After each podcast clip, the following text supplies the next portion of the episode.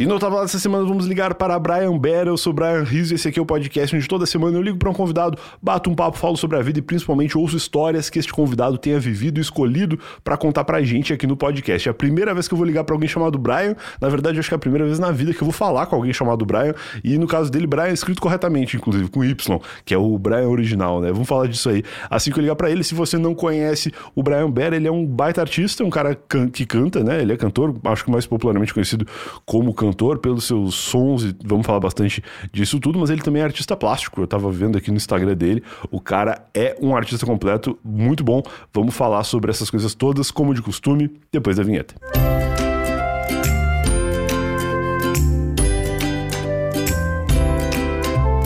Antes de ligar pro Brian, um recado muito rápido. Eu tava lá, precisa da sua ajuda para continuar existindo e em troca disso a gente oferece conteúdo exclusivo. Se você não sabe, você pode entrar agora no eutava.lá barra assine. eutava.lá barra assine. Lá tem explicadinho como você faz para se tornar um assinante do Eu Tava Lá. Custa só 15 reais por mês e o primeiro mês é totalmente gratuito se você assinar pelo Hotmart Sparkle. Dá para assinar de outras maneiras também, mas pelo Sparkle você ganha o primeiro mês de graça, os 30 primeiros dias são gratuitos e você ganha acesso direto ali no próprio aplicativo ao nosso conteúdo exclusivo, que inclusive essa semana passada estreou em vídeo. Agora tem um videocast lá dentro do Sparkle. Eu e a Mari, a gente montou uma estrutura bacana aqui com chroma key e tal. Fica cada um num cantinho da tela e a gente fica conversando, fazendo o que a gente já fazia no podcast exclusivo dos assinantes, mas agora com vídeo. Você pode nos ver também. 15 reais por mês ajudam muito eu tava lá a continuar existindo, a pagar os boletos, a manter as contas em dia e quem sabe até a crescer, trazer mais conteúdo aí por semana. Acho que vai ser uma coisa bem legal aí num futuro próximo, se as contas estiverem em dia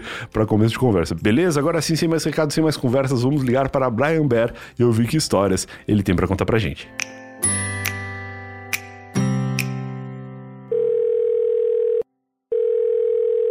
Alô, Brian, boa tarde. Alô, alô, o Brian também. E aí, cara, eu nunca achei que ia falar alô, Brian. Foi uma coisa que pela primeira vez eu É fiz. muito estranho pra mim falar com um outro Brian, porque é muito raro de acontecer também. Então, na verdade, na minha vida, acho que nunca aconteceu. Eu tenho 31 anos e eu até contei recentemente aqui no podcast a história de que rolou um boato na, no bairro que eu morava que uma vizinha tinha imitado meu nome, porque não tinha nenhum Brian por lá. E aí eu nasci, minha mãe botou meu nome, e aí a vizinha, tipo, numa rua do lado, assim, falaram: não, a- lá a vizinha tal é, botou o nome do filho de Brian também. E eu passei a vida achando que era Brian, até que eu descobri que não era, era Diego o nome da, da criança. Foi uma fake news do bairro, assim. Ah, o meu, cara, tem até uma, uma história engraçada. Esses dias eu encontrei um papel, assim, é, que tava escrito, papel de escola, assim, de quase que, sei lá, segundo, terceiro ano, assim, Aham. é, de um exercício com as crianças, é, perguntando que nome que a gente gostaria de ter se não tivesse o próprio nome, né? E tava lá Alex. Olha. Aí eu olhei o porquê, tinha que dizer porquê, né? Tá. Porque eu conhecia um Alex que era careca e eu queria muito ser careca. Por isso que eu queria me chamar Alex. Caraca, e aí tava bom. escrito isso lá, eu achei muito massa, assim, porque eu não me lembro de nenhum Alex careca que eu tenha conhecido, sabe? Mas, cara, a minha mãe viu nas letrinhas pequenininhas depois do, do filme, sabe? Sei. Era um filme de guerra, assim, e tal, e tava lá. Diretor, sei lá, de fotografia, alguma coisa assim, né? É, Brian, e ela gostou e colocou. Na época ninguém, assim, colocava Brian é, como nome, né? Que idade que tu tem? Eu tenho 25. 25, tá? Ah, foi um pouco depois de mim, ali uns seis anos depois. Mas é que Brian é um nome comum fora daqui, né? Aqui no Brasil que realmente não, não pegou tanto. E eu até entendo por quê, e isso é uma conversa interessante, porque o meu Brian é escrito totalmente em português, né? Meus pais fizeram o B-R-A-I-A-N, que foi ótimo porque eu consigo registrar as redes sociais todas com o meu nome sem grandes problemas, mas porque ninguém mais escreve assim. Mas o, o correto é o, é o teu, né? É escrita com Y. Então eu acho que é meio complicado, assim. A galera deve achar uma sonoridade bonita, mas por pensar nesse problema de ah, como é que vão escrever e tal, acaba não botando. Cara, é que você colocou Y em qualquer nome, você vai ter problema. Porque as pessoas não vão entender. Então, tipo, esses dias uma menina publicou no Twitter assim: ah, artistas que eu não ouço nem a pau, sabe? Ela fez uma lista assim, colocou Brian Bear. Puta. Aí eu respondi, eu falei, caraca, você escreveu meu nome certo, eu já tô muito feliz. não precisa nem me ouvir. Não precisa nem ouvir, só de saber. O Brian, que é, muito, que é difícil, B-R-Y-A-N. Total, total. Porque, ah, é Brian com Y. É, aí a pessoa escreve B-R-A-Y-A-N, sabe? Putz. E o Bear também, ela escreveu bonitinho. Assim, eu falei, putz, moça, você não precisa nem me ouvir, você já já escreveu meu nome certinho, eu tô tão feliz, muito obrigado. No meu caso, quando a galera saca que não tem um Y, eles ou escreve Brian, que também é, é aceitável, acho, fora daqui, né? Nos Estados Unidos, especialmente, uhum. que, é, que é Brian, no, como parecido com o meu, só que sem o A, né? Brian. Ou escrevem Brain, que é, que é cérebro, e que aí não faz o menor sentido, porque nenhum Brian deve ser escrito dessa maneira, mas, mas eu compreendo. Cara, às vezes eu vou em alguns lugares e a pessoa tá um pouco nervosa, assim, para escrever. Cara, eu leio cada coisa que eu falo, meu Deus do céu, cara. Por que, que minha mãe não colocou Alex? Sabe? tu ia ser careca e ia ser mais fácil. a probabilidade era bem alta. Mas é legal esse lance da criança querer ser careca, né? Porque geralmente ser careca é uma parada que as pessoas não querem, assim. Eu, inclusive, conto que a história do meu cabelo comprido, que eu tenho cabelo bem grande, é porque meu pai é careca. E aí eu sempre pensei, pô, quando eu ficar mais velho eu vou ser careca, então melhor eu deixar crescer agora, que eu ainda tenho, que aí depois quando eu ficar careca eu digo, não, aproveitei tudo que dava, assim. Acho que criança vê tudo pelo lado, não vou nem usar mágico, mas o lado meio que certo da coisa, né, cara? Tá, porque, porque geralmente a gente entra nesse, nesse papo de, de, careca por conta de vários, várias coisas e acontecimentos que não são muito legais. De é. estresse, é. de, de, né, tipo assim, de família, tudo é, já vem, né? O pai já é careca e tal. É. Mas, cara, tem tanta. Eu conheço tanta gente, eu tenho amigos assim que são carecas e são, e são tipo, pô, se colocar cabelo nesse cara não vai ficar legal, não, sabe? Tipo, ele é legal porque ele é careca. Pode crer. E acho que a criança tem disso, assim, de olhar e, e, não enxergar essa coisa de, tipo, ah, se não tem cabelo não é legal. Cara, a criança enxerga a verdade na pessoa. E se a pessoa é careca, ela tá cagando, sabe? Tipo, Real. tô nem aí. Que legal, cara, que bonito. Esse é um papo interessante, mas antes de tudo eu quero saber quem é Brian por Brian, assim, como que tu te apresenta, é, tuas origens, tu é de Santa Catarina, né? Uhum. Mas como que é a tua apresentação aí de, de vida? Cara, eu gosto de nunca ter um texto preparado para responder essa pergunta, porque eu tô sempre mudando muito também. Show. Mas eu sou, acho que de todas as coisas que eu sou, eu sou um contador de histórias, assim. Eu, eu tenho muita coisa é, para colocar para fora e eu uso várias coisas para que isso aconteça, assim. Eu pinto, eu escrevo e, e eu canto, né? Mais do que todas essas outras, assim. Eu canto e escrevo muito. E, e fiz disso a minha vida, assim. Eu sou um cara que precisa constantemente, desde desde criança, quando eu queria me chamar Alex, sabe? Desde muito cedo, eu sempre precisei muito é, hoje eu falo isso porque eu entendi que acontecia dessa forma, mas na época eu só sentia mesmo, não entendia. Tá. Eu sempre precisei muito externalizar, assim, colocar para fora as coisas que eu sinto no meu coração. E durante muito tempo eu não consegui fazer isso, então eu sofri muito. Eu passei por uns bocados, assim, sabe? Tipo, não foi nem um pouco legal. E quando eu descobri que, que música era a maior porta para mim, assim, de colocar para fora as coisas que eu sentia e me comunicar com o mundo e de certa forma me sentir como se estivesse de fato pertencendo a alguma coisa, a algum lugar. É, quando eu descobri que isso era fazendo música, eu me encontrei, assim, e foi onde a minha vida começou de novo, sabe? Então, eu não tenho a data certa que isso aconteceu, assim, que eu coloquei né, a caneta no papel pela primeira vez. Eu devia ter uns 14 anos. Mas se eu soubesse a data exata, eu comemoraria dois aniversários, assim, na minha vida, sabe? Porque que legal. aquilo me levou para um lugar muito especial, que é esse que eu tô aqui hoje, conversando contigo. Então, eu acho que se fosse para me definir, coisa que eu não faço muito, assim, eu acho que eu diria que eu sou um bom contador de histórias. Que legal, cara, maravilhoso. Quando eu te conheci, inclusive, um dos adjetivos que eu vi assim foi o lance de tu cantar histórias, né? Mais do que contar histórias, é de transformar essas histórias em música, assim. E tu falou da origem do, do teu nome, Brian, mas qual que é a origem do, do sobrenome artístico, assim? Porque, ou esse é teu nome de, de batismo? Eu me chamo Brian William. Que é muito mais legal porque ah, não é só Brian, que já é gringo o suficiente, é Brian William. É muito diretor americano de filme, assim. Muito bom. É, mas a minha mãe brasileirou com o Souza no final, assim. Ela meteu um Brian William de Souza. ah, tipo, maravilhoso. muito bom.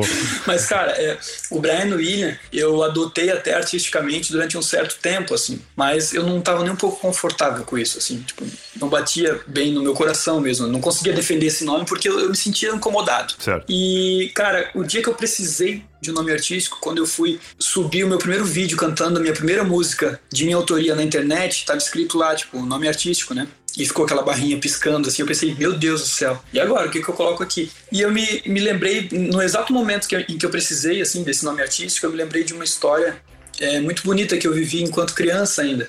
Eu estava no colégio e nesse colégio tinha um, eu tinha vários amigos, assim, as crianças e tal. E dentre essas crianças que, que eram minhas amigas, tinha uma menina de cabelo colorido, assim, sabe? Uhum. E ela brincava de no, nos intervalos das aulas, assim, de ler a mão das outras crianças, assim. Ela pegava a mão, lia é, e falava: ah, tá escrito aqui que você vai encontrar o amor da sua vida aos 24 anos, sabe? Tipo, ela fazia essas leituras de mão e todo mundo, ah, que legal. Ela era toda mística, ela era uma criança muito diferente. Que legal, bem específico. E um dia, um dia ela leu a minha mão no meio do pátio do colégio, eu nunca me esqueço, assim, ela leu minha mão e na época eu não, nem pensava, assim, eu tinha um violão pegando poeira em casa, sabe? Uhum. E ela leu minha mão, assim, olhou para mim e falou, tá escrito aqui que tu vai ser artista e que o teu nome artístico vai ser Brian Bear. Brian, como é teu nome, e B-E-H-R. É. Caraca. E aí eu fiquei impactado. Ela fechou minha mão assim, colocou no meu peito e eu fiquei ali com aquilo na cabeça que foi tipo um baque, por mais que não passasse uma brincadeira, sabe? Sim. Pra mim foi muito forte, foi muito grande, assim.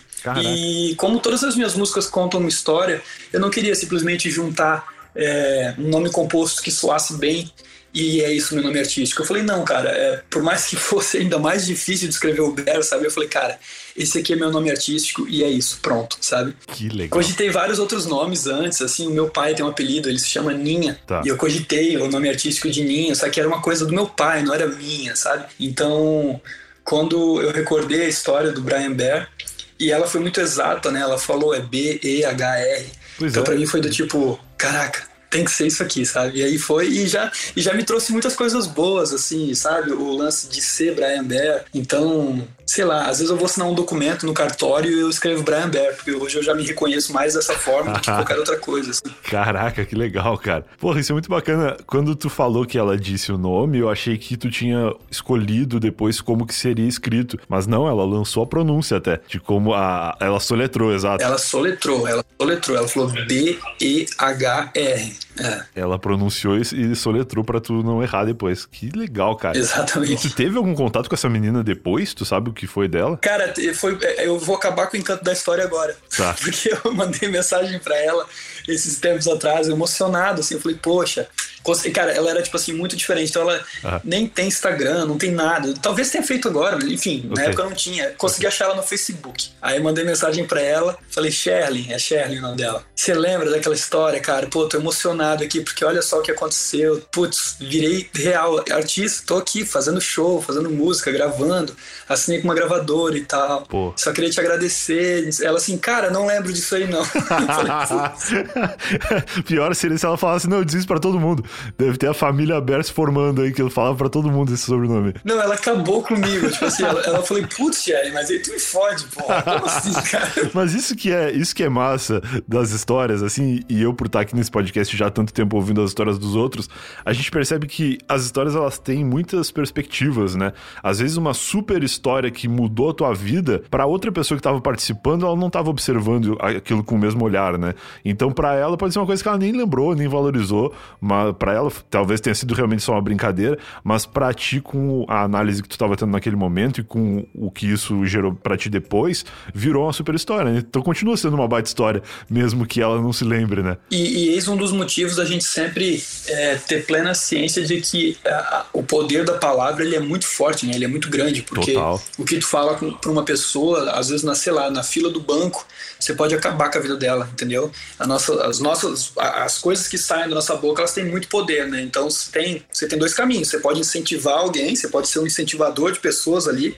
ou você pode jogar a pessoa para baixo, o que já aconteceu muito comigo. É. De ver, assim, eu vejo o reflexo na minha irmã, por exemplo. Eu tenho uma irmã de 6 anos de idade, a gente tem 18 anos de diferença. Nossa. Cara, das vezes que ela chega para mim e eu tenho a oportunidade de falar para ela, tipo, cara, isso aqui que você fez é muito lindo, sabe? De incentivar ela, de, de tornar ela ali um, um, ser humano incrível, porque ela tá ali na, nos bastidores de tudo, né? O HD dela tá zeradinho, ela tem só claro. seis anos de idade. A gente Começando. que tá com um monte de coisa na cabeça. É. E a gente consegue, né, racionalizar essas coisas do tipo, não, o que esse cara tá falando para mim não faz sentido nenhum. Mas uma criança não. Ela tem como exemplo ali os pais, as pessoas que estão ao redor dela. Então é, é, é muito importante a gente enxergar essa coisa da palavra, assim, do poder hum. que a palavra tem porque isso não acontece só com a criança, né? A gente não tá moldando só a criança. São os nossos amigos, são as pessoas que estão à nossa volta também, é todo mundo. Todo mundo, cara. E tu falou uma coisa que é interessante no sentido de que a gente mais velho sabe filtrar e tal, só que às vezes na internet as pessoas não têm noção das coisas que elas falam para as outras, assim, que às vezes elas escrevem ali uma coisa no Twitter ou um comentário no Instagram, um direct, alguma coisa que para ela não significa nada, que ela só falou ali, ah, sei lá, com um comentário pejorativo sobre uma foto que a gente posta, alguma coisa assim, e que às vezes por mais que a gente tenha toda essa maturidade, saiba que, ah, essa pessoa nem sei quem é, vou me abalar com o comentário de alguém e tal, no fim das contas acaba afetando um pouco, né? Então as pessoas deviam pensar um pouco mais, assim. Não tem como não comprar, porque ainda mais que tu imagina, a gente, acontece comigo, por exemplo, tá. mas acontece de um jeito que é muito específico. Então eu tá. consigo contar, na, sei lá, nos dedos, assim, quando eu vejo isso acontecer por semana, sabe? É, é muito pouco. Comigo também. E eu tiro sarro, que nem aquela menina que falou, putz, artistas que eu não ouço nem a pau, que eu acho um lixo, sabe? Era essa frase. Claro, é. Aí a menina escreveu Brian Bear, sabe? Cara, eu, eu vou me apegar nas pessoas que estão falando bem de mim, mas óbvio, tu imagina pessoas que têm é, uma exposição muito maior, é. que recebem isso, tipo, a cada milésimo. Gratuitamente, né? gratuitamente. Eu, eu, aconteceu comigo uma coisa que foi muito interessante, assim, no começo da minha carreira, uma das coisas que eu fiz, assim, que foi muito legal, eu gravei uma vez uma versão cantando o nome dela é Jennifer, em inglês. Eu Legal. cantei em inglês e fiz um arranjo de violão pop, assim, foi uma brincadeira. Eu tava indo comprar pão e antes de comprar pão eu gravei no story e era isso. E quando eu voltei tava viralizando e muita gente tava ouvindo. E eu falei, caraca, o que, que aconteceu aqui? Meu celular tá explodindo aqui de mensagem, de gente compartilhando. Que legal. E aí, cara, eu tinha o, o costume de pesquisar meu próprio nome no Twitter para interagir com as pessoas que estavam ouvindo minhas músicas, né? Legal. Tipo, a pessoa escrevia lá, é, ah, adoro essa música X aqui do Brian Bear. E eu ia lá e comentava, tipo, poxa, você gostou dessa? Você já ouviu essa aqui, ó, que eu lancei agora, sabe? Fazia legal, isso, trabalho legal. de formiguinha mesmo, assim. Sim. E aí, cara, eu comecei a pesquisar meu nome e tinha muita gente me xingando. Ah, porque esse playboy escroto da casa do caralho, fazendo essas versão merda da música. Cara, eu respondi todo mundo. Caraca. Mas, tipo assim, eu, eu, eu, respirava, sabe? Fazia, fazia uns minutos de meditação e respondia. Do tipo, cara, teve um menino que foi muito engraçado. Ele me acompanha até hoje. Ele responde stories, ouve as músicas todas. Aham, uhum, aham. Uhum. E ele, cara, ele, ele foi uma dessas pessoas, assim, ele tava lá no Twitter me xingando muito, assim, falando, ah, não tem conta para pagar, não tem nada pra fazer, sabe? Nossa, nossa. E eu falei para ele, pô, se você soubesse, tipo, as contas que eu tenho para pagar, você não, não postaria isso. Que pena que você não gostou da versão, né, de, de Her Name is Jennifer. Mas eu vou te deixar aqui o link da, do meu trabalho autoral, para ver se tu gosta. Se tu gostar de alguma música, tu me fala. Um beijo. Caraca. E, cara, ele gostou. E ele me acompanha até hoje. Então, existem formas de tu reagir a isso, mas é aquela coisa, né?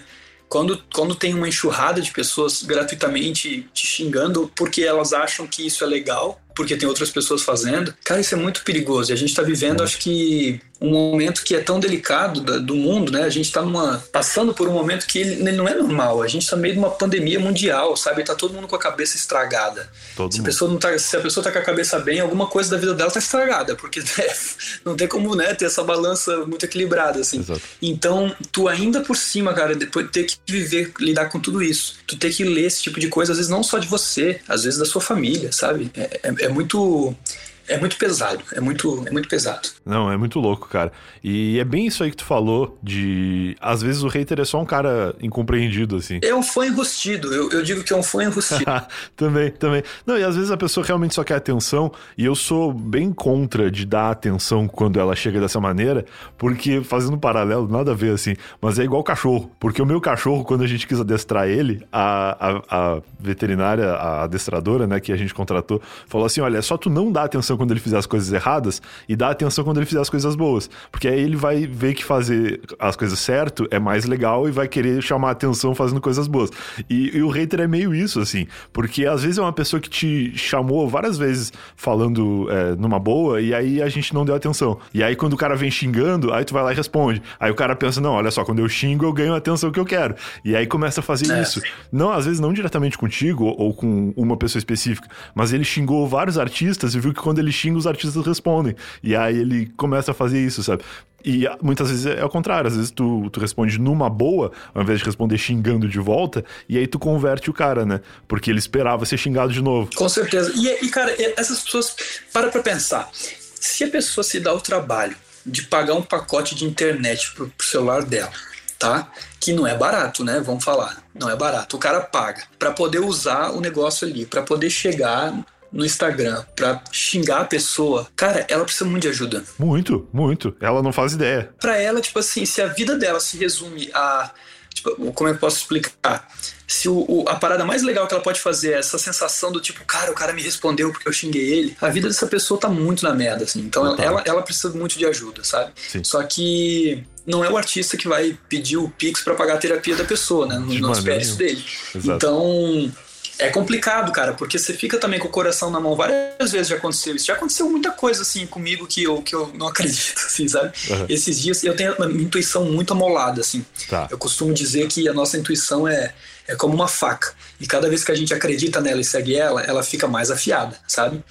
E, cara, esses tempos eu tava é, ajustando as coisas do Bear Canvas, que é a página onde eu posto as minhas pinturas, os meus quadros, as minhas coisas de pintura. Legal. E aí me deu um negócio no peito, tipo, cara, eu tenho que ver quem tá seguindo a página aqui. Alguma coisa me mandou ir lá, né, pra, pra ver o que tava rolando. E aí eu cliquei, comecei a rodar, rodar, rodar lá e parei. Quando eu parei, eu parei numa menina foi muito intuição, assim. Eu olhei no olho dela, assim, eu senti uma coisa muito estranha, assim, né? E, cara, eu abri o perfil, ela tava se passando por mãe da minha irmã Ué? há muito tempo. Ela tava se passando por mãe da minha irmã já fazia um tempão, assim, e aí aquilo foi muito forte para mim, do tipo, cara, é a imagem da minha irmã, eu filmo a minha irmã nos stories de vez em quando, agora eu já posto muito menos até. Mas quando aconteceu isso, eu me senti muito invadido. E eu fiquei pensando, cara, se aconteceu comigo, que eu tenho, sei lá, 62 mil seguidores no Instagram, uhum. você imagina o que não acontece de exposição é, dos artistas que já têm um reconhecimento muito maior, sabe? Exato. Então é muito pesado você lidar com essas coisas todas, assim, e ao mesmo tempo você tem que né, criar, de certa forma, esses conteúdos para que as pessoas se interessem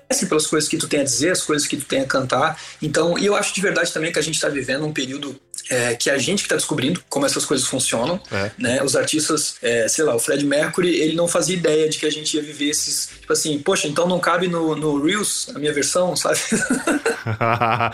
não dá para botar Bohemian Rhapsody no Reels. então a gente, tá, a gente enquanto artista está vivendo coisas que os outros artistas que fizeram uma cama pra gente crescer também, eles não viveram. Então tá sendo muito um período de, de descobrir mesmo como as coisas funcionam, como as pessoas consomem música, como elas descobrem música nova também, né? Tudo tudo tá mudando. As coisas mudavam, né? Mas eu sinto que as coisas estão mudando muito mais rápido, sabe? O tempo todo, toda semana os padrões de, de das redes mudam, tudo muda, sabe? O tempo todo. E pra gente criar arte nesse no meio desse contexto, entregar para as pessoas fazer com que chegue nas pessoas, fica cada vez mais um labirinto, assim, sabe? Então é complicado. Mas ao mesmo tempo também eu acredito que não, não tem argumentos contra uma, uma música muito boa. Então Exatamente. eu me prendo muito a isso, assim, não interessa se se vai ser no Reels, se vai ser no Facebook, se vai ser no Snapchat, se vai ser no Instagram, se vai ser no, sei lá, bicho, em qualquer coisa. Se você tem uma música que toca o coração das pessoas, isso vai atravessar que nem uma flecha, qualquer argumento que a gente dê aqui, qualquer né, aplicativo de rede social também. Exatamente.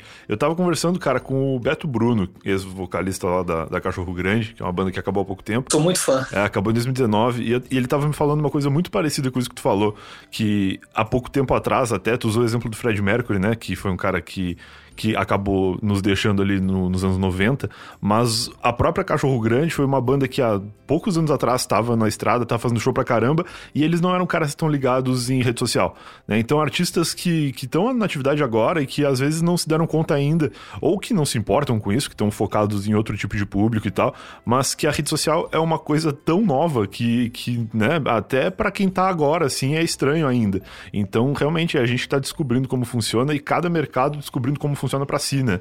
Não é só a música, não é só. É, são vários tipos de arte também. É muito, muito louco mesmo o que, está acontecendo, assim. É, e, e, é todo dia uma rede social nova. Isso é muito louco, né? Por exemplo, é, a gente quer muito que as pessoas ouçam as músicas. Então a gente quer que as músicas estejam onde as pessoas estão. Claro. Mas as pessoas estão em tantos lugares que às vezes é, é difícil entender como as coisas funcionam, né, cara? E, e é muito doido o, o, o, quão eu enxergo o artista, principalmente o independente hoje, como ele tem que ser tudo, cara. Ele tem que entender de, de edição de arte, ele tem que entender de como subir uma música nas plataformas, ele tem que saber ler um contrato de distribuição, ele tem que é, saber sobre como ele cuida dos direitos autorais dele, e ao mesmo tempo ele tem que escrever uma música linda, ele tem que performar bem, ele tem que gravar é um videoclipe, ele tem que ter de cara. É muita coisa.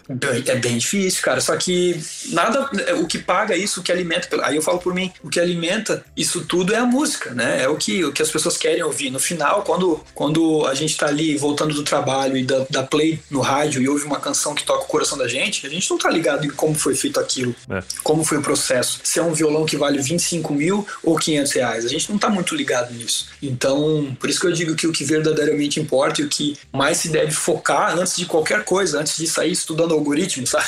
É, é. é fazer uma boa música, é fazer é, uma canção que toque as pessoas de certa forma, né? Que faça elas, nem que seja chorar ou dançar, mas que mexa com elas, né? Que da hora, cara. Mas calma aí, se continuar ouvindo as histórias do Brian, momento Alura. Muito estranho falar ouvir as histórias do Brian. Até o final desse episódio eu acho que eu vou me acostumar com isso. Mas o que importa aqui é o momento Alura que tem 16% de desconto na semana da programação para você estudar e acessar os mais de mil cursos que a Alura oferece. São mais de mil cursos disponíveis na Alura e um desconto ainda maior dessa vez. Então entra aí alura.com.br barra promoção barra eu tava lá. alura.com.br barra promoção barra eu tava lá. Aproveita o desconto que tá ainda maior do que de costume e vai lá conhecer a Alura, uma baita plataforma de cursos online que é a maior plataforma de cursos de tecnologia do Brasil, sem sombra de dúvidas. Eu sou um estudante da Alura, já adquiri diversos conhecimentos muito importantes lá para minha carreira, que no momento em que eu estava fazendo o, o, curso, inclusive, eu nem sabia quão útil aquilo seria para mim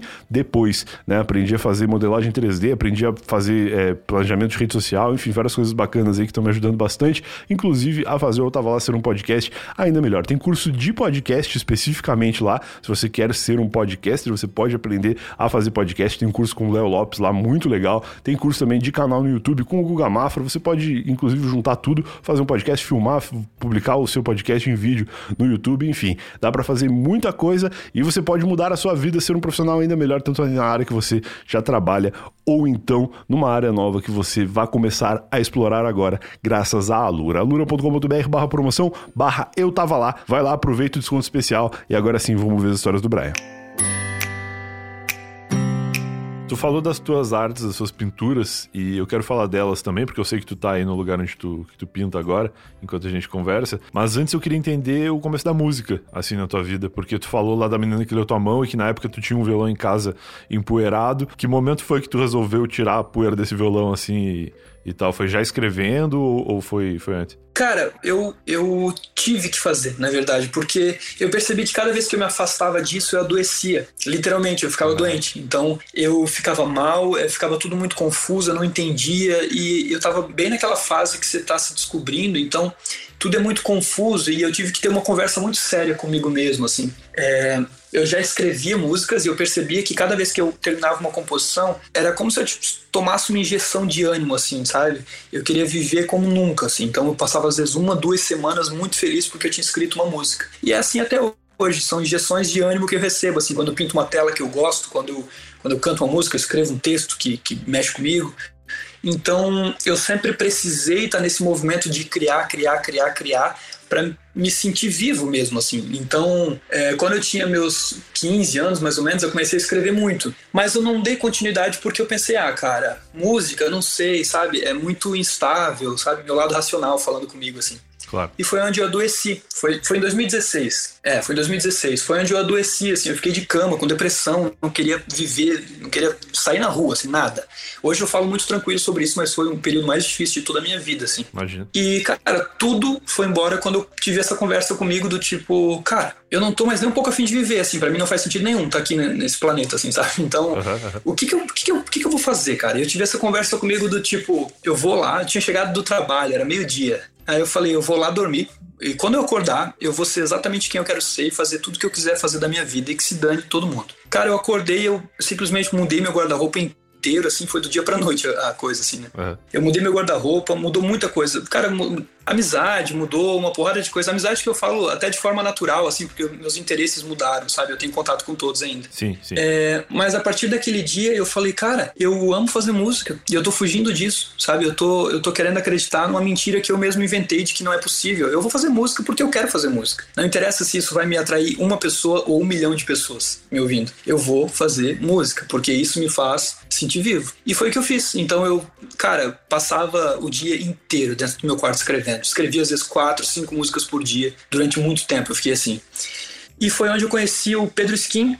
É, eu tô contando de forma quase que nada resumida, tá? Eu conheci o, o, o, Pedro Skin, que é um amigão até hoje, assim, um dos meus melhores amigos, e o Lucas Chiroma, que é o Beat, que eu chamo ele de Beat porque ele é campeão mundial de beatbox de 2016. Caraca. O Beat é um, um, dos caras mais iluminados que eu conheci em toda a minha vida. Que foda. Eu conheci o Pedro porque eu trabalhava numa loja de instrumentos musicais né, em Brusque, na minha cidade natal. Que legal. Eu conhecia o baterista dele. Então eu era muito fã do Pedro, mas nunca tinha tido contato com ele. E eu falei, pô, eu tenho um monte de música. Eu tava escrevendo muito, né? Eu tenho muita música escrita aqui, muita música que, que eu faço com isso, cara? Porque eu não me enxergava enquanto cantor, eu enxergava enquanto compositor, né? Eu não, não me enxergava defendendo as minhas músicas em cima do palco.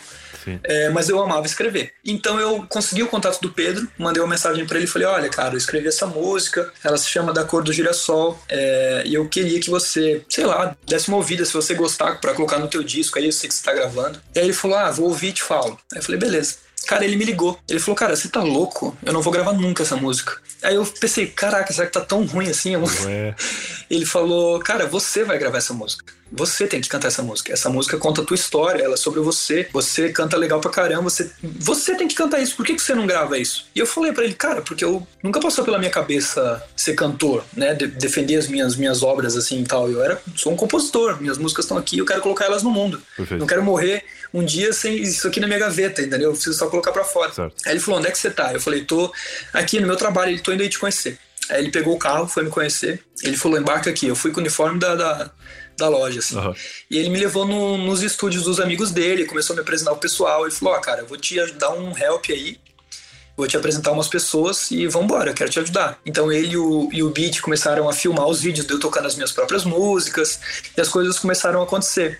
Depois de um tempo, cara, é, surgiu esse, esse vídeo que eu gravei cantando essa brincadeira, Her Name is Jennifer, e o meu empresário, o Fernando Lobo, que saiu, na verdade, agora ele não é mais meu empresário, ele foi para outra área. É, ele viu eu cantando, é, agora eu tô contando de forma resumida. Ele, ele mandou mensagem para mim e falou: Cara, queria, queria te empresariar, porque queria te conhecer melhor para ver o que, que, a gente pode fazer junto. Na época eu tava fazendo um show em Brusque, organizando um show na minha cidade. Uhum. As coisas já estavam acontecendo, tinha as músicas estavam começando a tocar nas rádios. É, eu, eu não tinha apoio assim do tipo gravadora, editora, nem nada. Assim, era eu comigo e os meus amigos.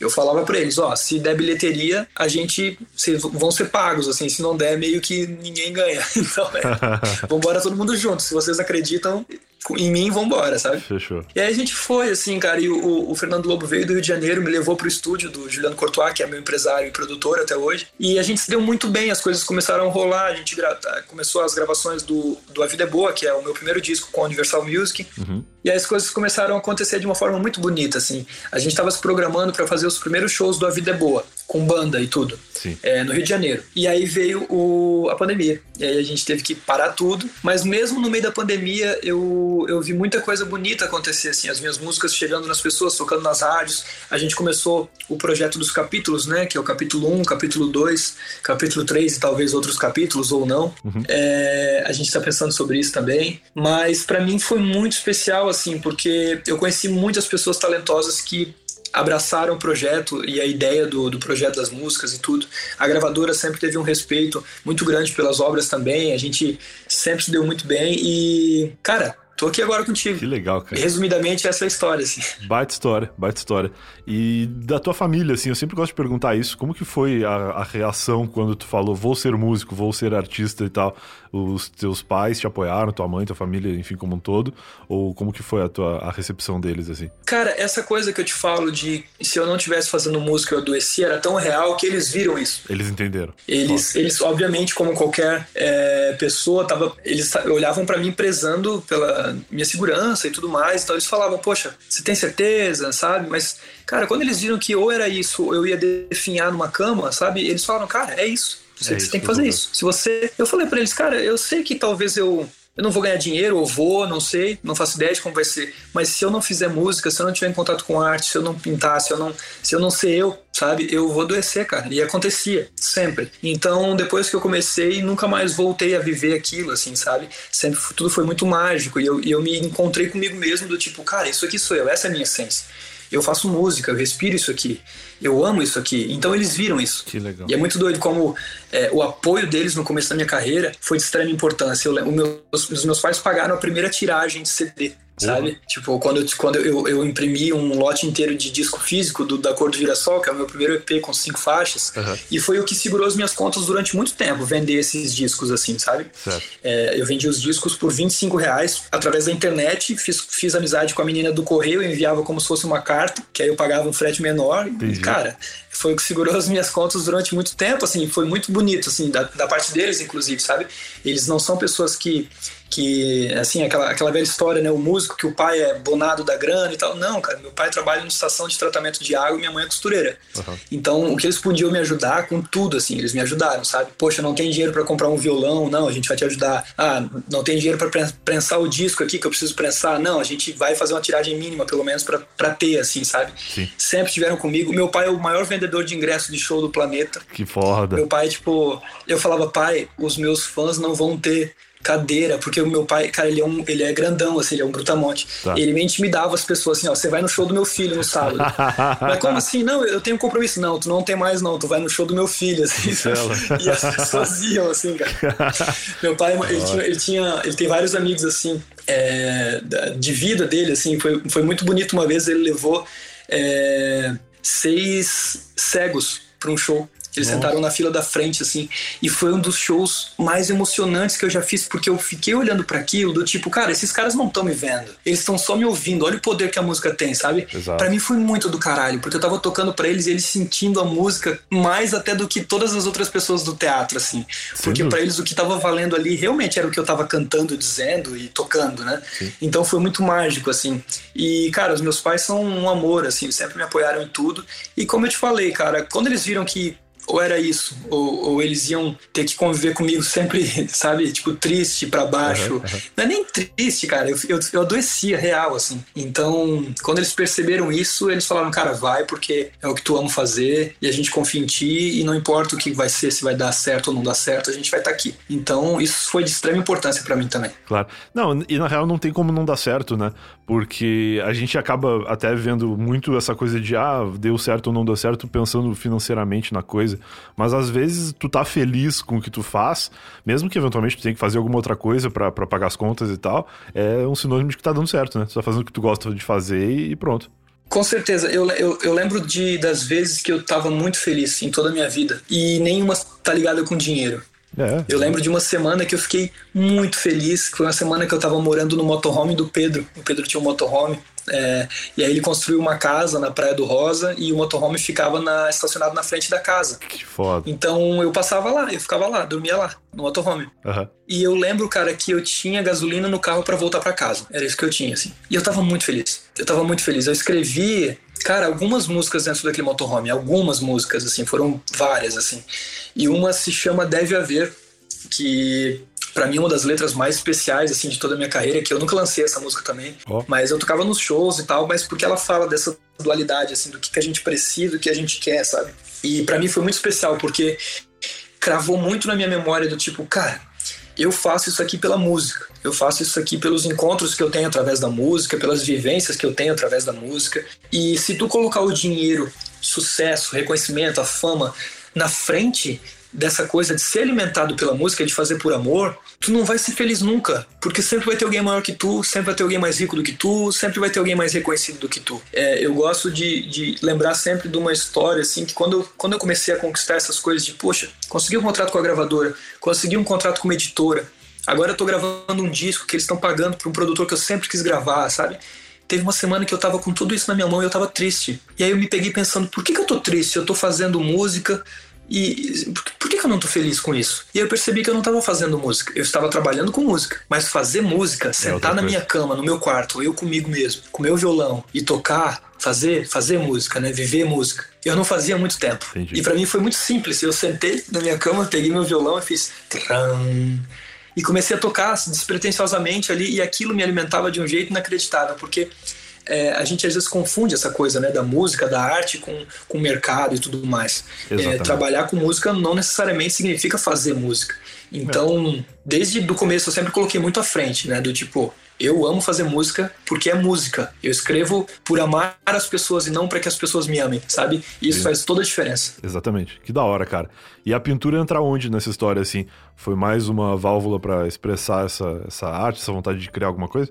Foi, eu, cara, eu já pintava um tempo, assim, mas quando começou o período é, pandêmico, eu senti um buraco gigante no peito, que era coisa de, bicho, eu preciso estar em cima do palco, eu preciso eu preciso ouvir aquele ruído do PA, eu preciso fazer passagem de som, sabe? Eu preciso me incomodar no aeroporto, eu preciso disso, cara, sabe? Eu quero viver isso, assim. E, e tava esse buraco no meu peito. E eu pensei, cara, com o que, que eu preencho isso aqui? Então eu comecei a fazer várias coisas, assim, para ocupar a cabeça também. E aí, quando eu voltei a pintar, eu senti uma, uma coisa muito grande dentro de mim, assim. Tipo, cara, eu posso fazer muita coisa com isso aqui. Eu posso ir para muitos lugares fazendo isso aqui. Então eu comecei a pintar todo dia, assim, feito um louco, assim. Eu saía pintando. Uhum. É, comecei a fazer minhas próprias telas também. Ia lá, comprava madeira, cortava, esticava o linho e saía pintando. E hoje eu tô aqui no ateliê pintando, de vez em quando eu lembro disso, assim, de que eu fui o combustível para eu começar a pintar foi esse, assim, foi essa necessidade de me expressar exatamente como aconteceu com música, sabe? Então a pintura para mim, eu sou um artista de música, eu faço música e pintura é um braço meu, assim, sabe? Porque eu amo fazer. E, cara, de verdade, eu amo estar tá criando. Então, o tempo inteiro, quanto mais eu puder estar tá criando, melhor. Então, venho pro ateliê que às vezes estico os papéis, tela, e sai pintando feito um doido assim, não é pra, não é pra que as pessoas gostem das pinturas, sabe? É, a pintura para mim se difere da música nesse, nesse ponto, assim, ela é 100% emocional para mim, eu não saio pensando no que eu vou pintar.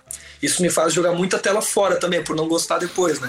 Mas eu, eu pinto com o, o emocional antes do racional, sabe? Sim. Não interessa que cor que eu vou usar, eu saio pegando as cores e misturando tudo e pintando, porque isso me alimenta de certa forma também, como acontece com, com a música. Que da hora, cara. E essas pinturas, elas estão expostas em algum lugar, assim? Se as pessoas forem no teu Instagram, por exemplo, tem alguma, algum registro delas lá? Tem, eu tenho um perfil que tá na ah, minha bio do, do meu Instagram, que se chama Bear Canvas. É arroba B-E-H-R, né? Bear Canvas. Achei aqui. E lá tem os quadros disponíveis para quem quiser comprar. E às vezes tem lá as exposições que eu faço em alguns lugares também. Então. Putz, sensacional. As pessoas. Eu fico muito feliz quando as pessoas compram os quadros, porque de certa forma é um pedaço meu que vai para casa da pessoa, assim. Do então, caralho. de vez em quando eu recebo umas fotos assim, ah, poxa, ó, o quadro tá aqui. Eu falo, caraca, tem um pedaço meu na casa da pessoa lá, sabe?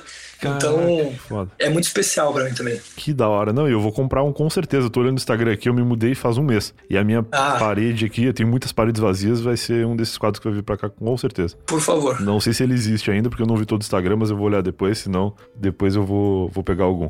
Mas da hora demais, cara. E o que eu queria falar também era sobre histórias específicas da tua vida, porque tu é um, um grande contador de história, como tu falou, e tu contou várias delas aqui, né? Como foi a origem do teu nome, a, a tua é, a origem na, na música, na, nas artes como um todo e tal.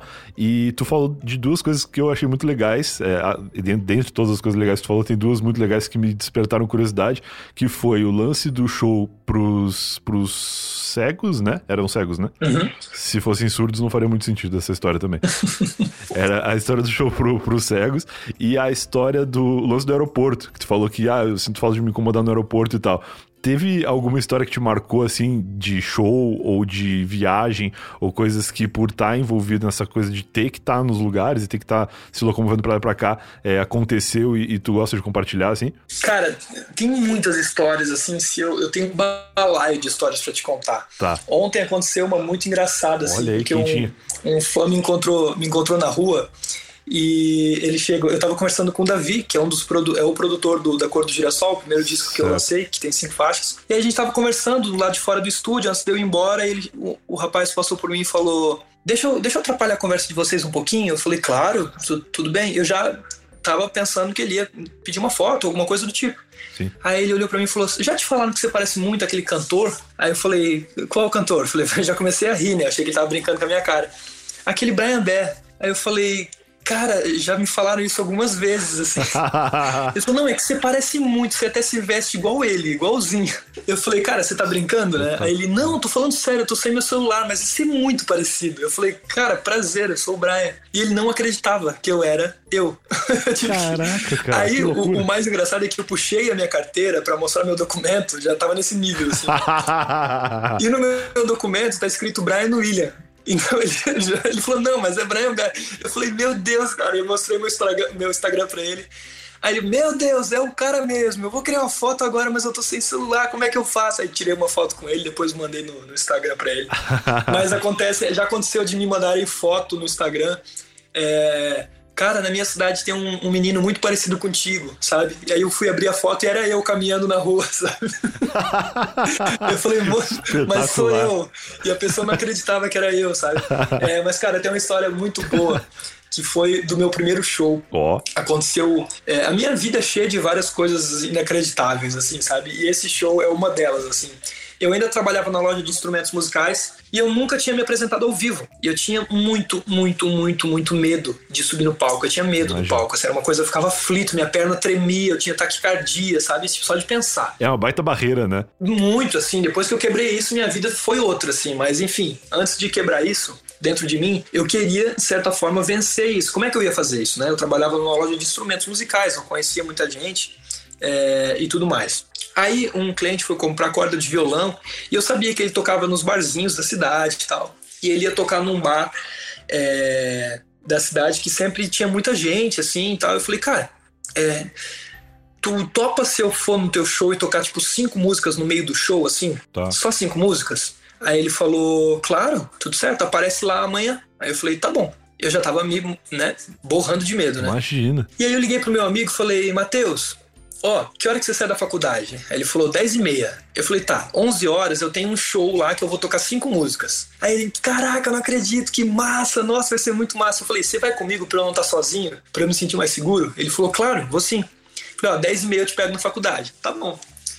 Cara, eu tava em casa, eu tava arrumado das 5, das 5 horas da tarde eu já tava pronto pra isso. que legal. Aí, cara, deu 9 horas da noite, me deu um troço no peito, assim, ó, do tipo, cara, eu, eu preciso, eu preciso ir agora. Eu preciso ir. E eu esqueci do Matheus.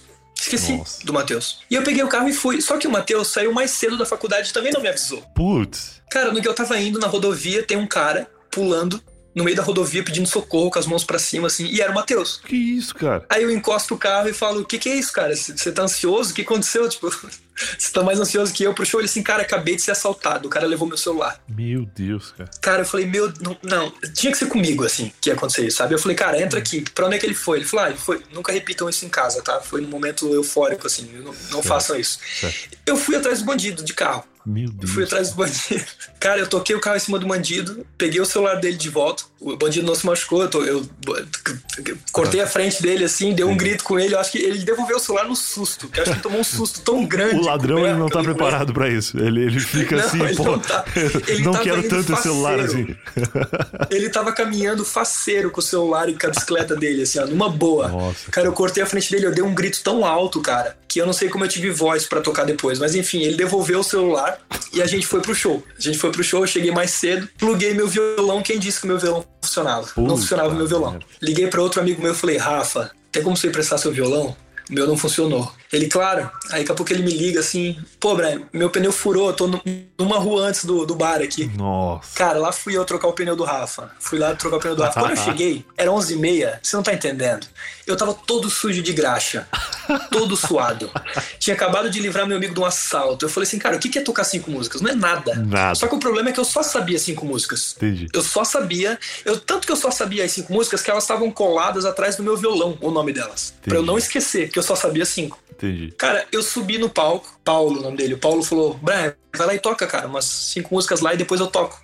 Falei, tá bom. Eu já chamei o Matheus porque eu achei que ia estar vazio o lugar na hora. E tinha muita gente. Nossa, Tinha muita gente, tava socado o lugar. legal. Cara, eu subi no palco, peguei o violão. Na- no dia, assim, ó, eu pensei, cara, podia ser o Rock in Rio aqui. Eu acabei de fazer tanta coisa que tocar não vai ser nada, sabe? Cara, eu comecei a tocar. Quando eu toquei a quinta música, sabe? Aquela sensação tipo, putz, cara, consegui, bicho. Eu toquei, cara, eu fiz acontecer. Ele vem pra mim, o Paulo, e fala, e fala assim: Ô, Brian, você tá tocando bem, cara. Continua tocando aí, eu vou embora, não tô muito legal. Nossa! E vai embora. Cara, eu toquei aquelas cinco músicas 79 mil vezes aquela noite. As pessoas não aguentavam mais porque eu só tocava as mesmas cinco músicas. Eu inventava a música no meio, pegava os acordes das minhas músicas que eu tinha escrito, sabe? E tipo, saía escrevendo, sabe? Saía cantando, tipo, dane. E inventava letra em inglês, tipo, I'm singing here now. Don't know who I am. Tipo assim, inventava as letras na hora e que se dane, assim, mas cara, foi uma experiência muito linda pra mim, porque eu desci do palco, não tinha mais ninguém. Eu tava de olho fechado, cantando, amarradão, todo suado, cheio de graxa. Aí o dono do bar chegou pra mim e falou, assim, bateu no meu ombro, assim, né? Falou, amigo, não tem mais ninguém, você pode ir embora. Já não tem mais ninguém no bar. E aí eu peguei as minhas coisas, cara, e fui embora muito feliz. Porque eu me senti como se eu pertencesse muito àquele lugar, de estar em cima do palco me apresentando. Então, pra mim foi de extrema necessidade, assim, encarar esse desafio e essa loucura toda desse dia pra poder dizer pra mim mesmo, tipo, cara, você consegue. Você só tem que fazer, sabe? Ah, e a partir de agora vai ser mais fácil porque não vai precisar pegar ladrão e trocar pneu antes de fazer o show. É só subir e tocar. Espero eu que não. A partir de hoje, depois de passar por essa prova aqui, ó, tu tá pronto para fazer qualquer show, cara. Que legal, cara. Pô, que baita história. Muito bom. Cara, tenho certeza que vou precisar te ligar outras vezes aí pra ouvir outras histórias da tua vida. Por favor, se você ligar uma por semana aí, a gente vai atualizando aí, vai ter, vai ter história. Vamos marcar essa, esse retorno já, mas a gente precisa encerrar esse episódio e eu quero encerrar esse episódio querendo saber sobre o teu futuro aí. O que que vem por aí, lançamentos, esperamos nós todos que a pandemia esteja no final. O que que tu tem para lançar, o que que tu espera aí de 2022 ou esse finalzinho de 2021 que a gente ainda tem para viver? Cara, eu quero tocar, acho mais do que qualquer coisa. Assim, se fosse para falar sobre desejo do que eu quero fazer, nem que fosse para tocar cinco músicas no show do Paulo lá, sabe? Assim, cara, eu quero tocar, eu quero estar em cima do palco, eu quero sentir é, essa coisa de tocar para as pessoas e ouvir as pessoas cantando. Mas o que eu posso adiantar do que a gente está fazendo, é a gente está na sequência dos capítulos, né? Eu estou trabalhando é, numa nas gravações é, do capítulo 2, então a gente já lançou o capítulo 1, um, que tem cinco faixas, é, tá para lançar o capítulo 2 agora, e a gente está separando esses trabalhos em capítulos, esses EPs em capítulos, porque a gente vai contar uma história. Então vai ser um disco no final disso tudo, né? São três capítulos tá. com cinco músicas cada que vão formar um disco e esse disco vai ter essas 15 músicas também vai ser acompanhado de um livro que vai contar a história é, de todas essas faixas em primeira pessoa, né? Do que eu vivi, o que quer dizer cada frase dessas músicas, sabe? Entendi. Então nesse momento a gente está nesse processo e cara torcendo para que isso passe logo, para que tudo isso se resolva logo, para que a gente consiga colocar tudo isso em cima do palco, porque desde o A Vida é Boa, né, ele foi muito injustiçado, assim, não teve nenhum showzinho, nada de nada, assim. Então, acho que o mínimo que eu, o que eu quero, assim, que aconteça é poder levar essas músicas para a estrada que, é, vai, que vai fazer sentido em tudo que a gente está vivendo, né? A gente grava, fala sobre essas coisas, ah, porque as redes sociais, das músicas, como chegar nas pessoas, tudo isso tem um propósito, que é bater no coração das pessoas, sabe? Então, uhum. nada mais faz sentido do que estar tá em cima do palco tocando e cantando todo mundo junto. Então, é o que eu mais almejo que aconteça, assim. E dos próximos passos que estão para acontecer é, são esses capítulos que estão por vir e várias outras coisas também. Que legal. Cara, lindo demais. Vou deixar link aqui das tuas redes sociais todas no post desse episódio pra galera lá te acompanhar, é, quem eventualmente não te conhece conheço ainda. E a gente vai se falando então. Vamos combinar esse retorno aí que com certeza será mais do que esperado, não só por mim, mas pela galera que ouve esse podcast aqui também. Amém. Muito obrigado pelo espaço, bicho. Valeu. Cara, brigadão pelo papo aí. Continue tua pintura. Desculpa te interromper a tua, tua arte aí. Não, foi nada. Nossa, foi muito legal. obrigado, obrigado. É nóis. Falou, abraço.